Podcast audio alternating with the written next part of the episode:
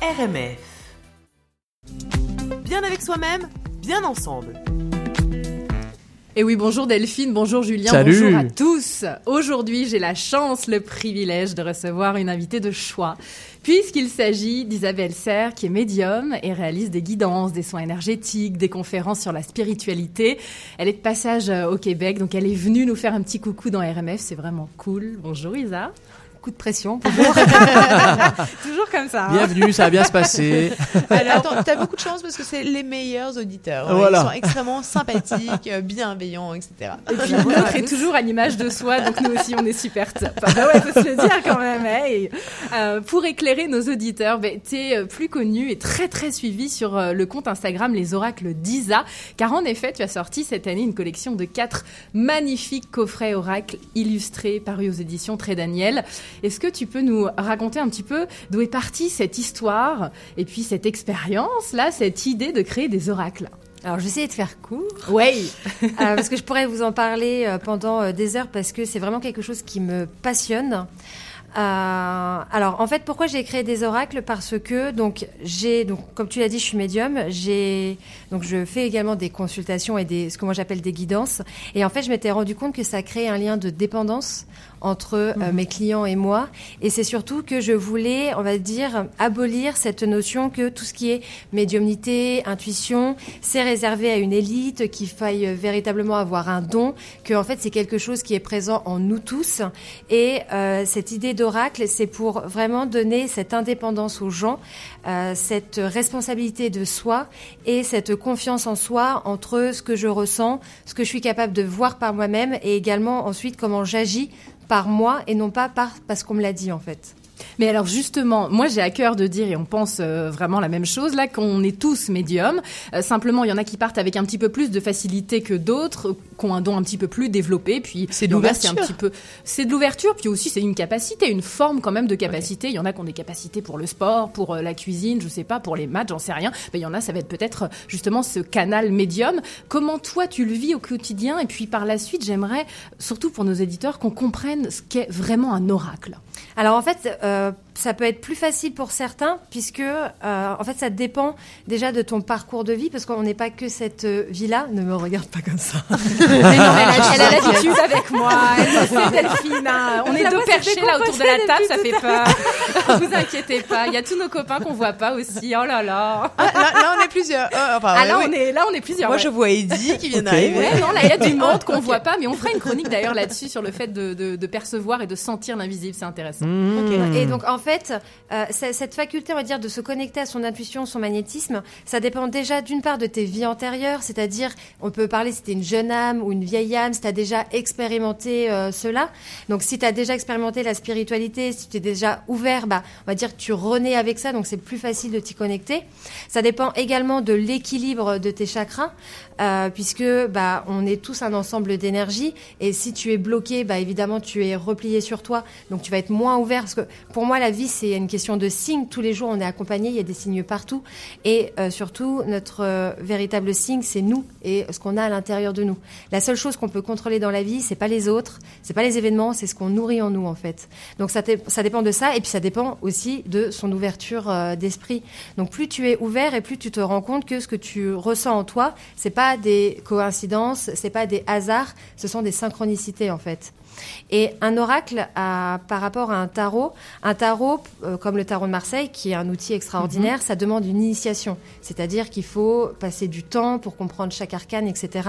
Ah, ce qui est bien dans un oracle, surtout les miens, non, je rigole. Mais euh, ce qui est bien dans un oracle, c'est que je suis à promo quand même, je suis à pour ça, si, non Eh sûr, oui, oui, oui, c'est ça. hein.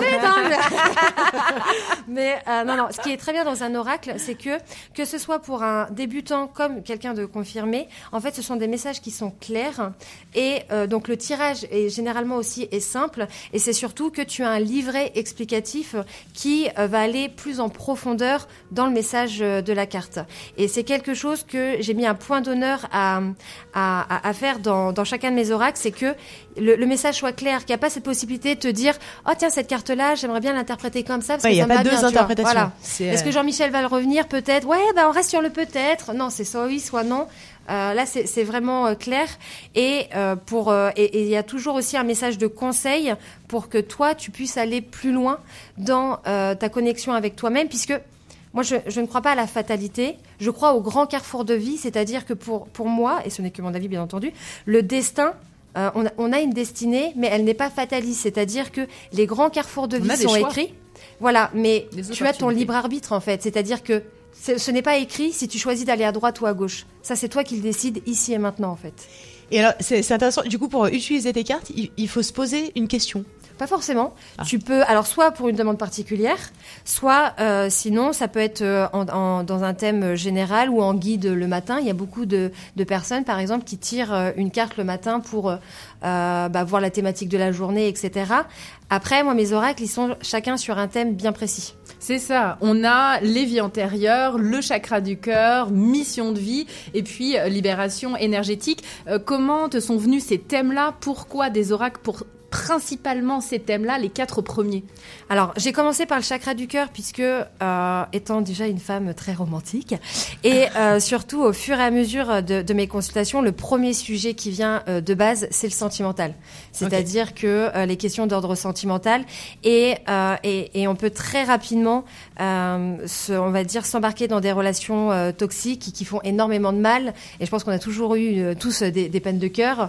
Quand ça touche ton petit cœur, après, ça peut toucher tous les domaines de ta vie. Donc c'est pour ça qu'en fait, le premier, ça a été euh, le chakra du cœur. Ensuite, le deuxième thème qu'on me demande quand, à titre dans, dans les constellations, c'est le professionnel. Donc de là est venu euh, le, mission de vie. Donc en fait, le chakra du cœur et mission de vie sont des oracles qui sont prédictifs, c'est-à-dire que tu as la capacité euh, de dater des événements. Donc là, on, on est dans le divinatoire et on est dans les messages reçus pour avancer, que ce soit dans nos projets sentimentaux ou professionnels. Et je te coupe, en fait, ce qui est très intéressant justement dans, dans tes oracles, dans l'explication, on peut avoir des dates Exactement. ou on peut avoir clairement une petite explication avec des conseils et vraiment un message. C'est double. C'est comme si c'était vraiment un double oracle à chaque fois. C'est super intéressant. Et alors, vie intérieure et... euh, Et donc libération et vie antérieure, eux, ils sont pas de but divinatoire. Là, on est vraiment dans le travail, euh, dans, dans le travail sur soi, dans le développement euh, personnel. Donc ça, c'est par rapport surtout parce aux, aux soins énergétiques que je fais.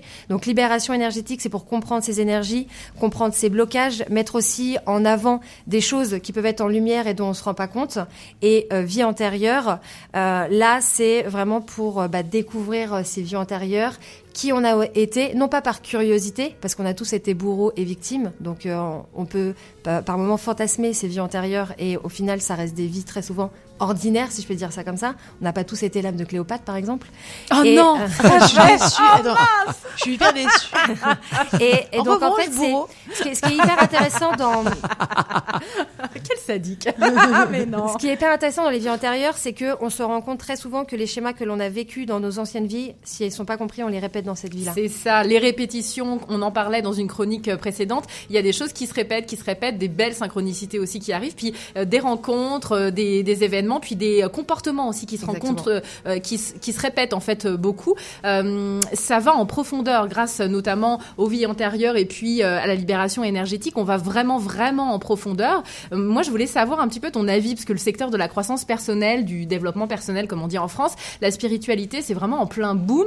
Qu'est-ce que toi tu penses de cet effet euh, de mode, de tendance, du euh, fast-food, du développement personnel, du rapide, du superficiel?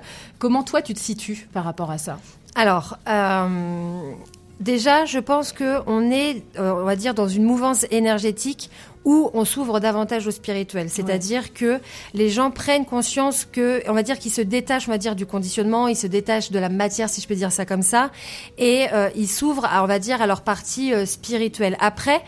Euh, je, je ne souhaite pas nourrir le côté fast-food puisque dans, dans la spiritualité, comme par exemple dans la lithothérapie, tout de suite on peut tomber dans le côté euh, magique et se dire je ne vais pas bien, je prends de la pierre, ça va aller mieux. En fait, ce qui est extraordinaire dans la spiritualité, c'est que ce sont des outils d'accompagnement, mais le premier pas, c'est toi qui le fais. Et ça va pas être ton oracle, ça va pas être tes, tes pierres, ça va pas être le coach que tu vas aller voir, euh, l'accompagnateur qu'on dit euh, ici, Oui, c'est ça. hein c'est ça, parce que moi je suis, je suis voilà. coach et accompagnatrice. Ici, on est accompagnateur en croissance personnelle. Donc, si, Beaucoup, si tu pars dans, si tu pars dans la dynamique du fast-food, tu passes à côté de toi-même, puisque cette phrase peut paraître très bateau, mais je trouve qu'elle est euh, extrêmement réelle. C'est ce qui, ce qui compte, c'est le voyage que tu fais et pas la destination.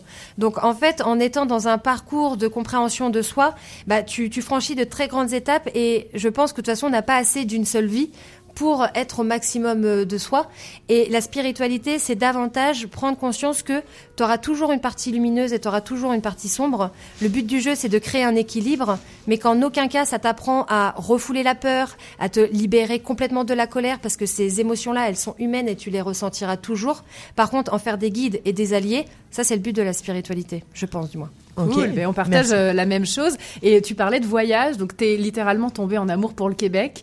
Mais es-tu tombé en amour pour les Québécois ou plutôt un Québécois peut-être? Car mon petit doigt me dit que tu as peut-être une courte annonce à passer. Qui, qui- qui était dans le dans l'oracle?